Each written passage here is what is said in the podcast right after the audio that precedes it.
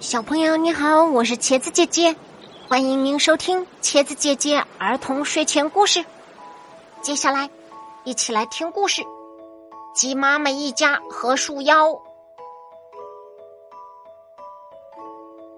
三月的晴朗下午，鸡妈妈带着四个孩子散步。一只淘气的小鸡独自跑到树篱旁。看到一个黑黑的树洞，他好奇的凑上去张望，一不小心栽了下去。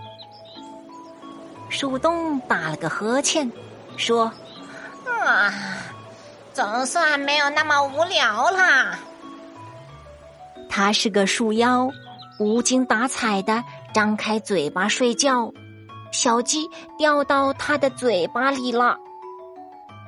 小鸡在树洞里非常的害怕，着急的叫起来。鸡妈妈立刻赶来了。小四，你到哪里去了？树妖懒懒的说：“啊，吵什么吵啊！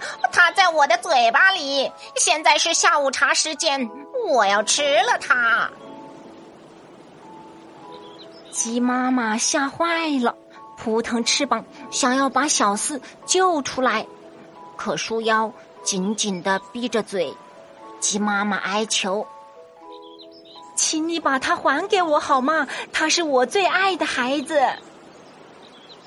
树妖懒洋洋的说：“啊，可是我要喝下午茶，除非有一只小鸡来换，否则我不会放了它。”小二勇敢的走上前，妈妈让弟弟出来吧，我去做树洞的点心。反正我的身体不好，很难长寿的。不等鸡妈妈回答，小二就走到了树洞那里去了。树妖一下子就把它吸进去，把小四吐了出来。树妖闭紧嘴巴。把眼睛从缝隙里睁开，偷看鸡妈妈一家。他们似乎不打算走。现在我觉得小二是我最爱的孩子了，我不能离开他，请把他还给我吧。不等鸡妈妈说完，树妖就斩钉截铁的说：“啊，老规矩，让别的小鸡来换吧。”这回，挺身而出的是小三，他没有丝毫的犹豫，就蹦到树妖那里了。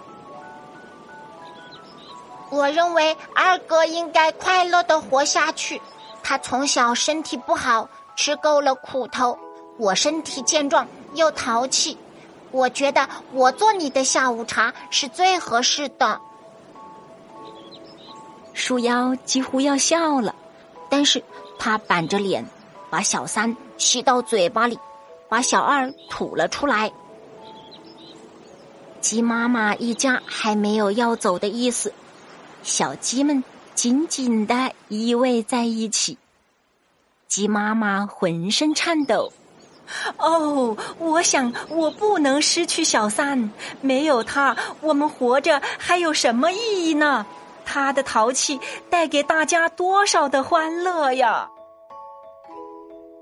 树妖还没有开口，小一就跨上前说：“这些孩子当中，我最笨，长大了也不会有出息，请您吃了我吧，把聪明的弟弟还给妈妈吧。”树妖一言不发，一口将小一吞了下去，同时把小三吐了出来。他偷偷的打量着鸡妈妈一家，小鸡们神色仓皇，鸡妈妈泪流满面。哦不，多么老实的小一，他是我的心头肉啊！哪怕让我去死掉，我也不能失去他。求你了，把它还给我吧，我来做您的下午茶点心。树妖看着小鸡们，微笑着说：“嗯，你们愿意吗？”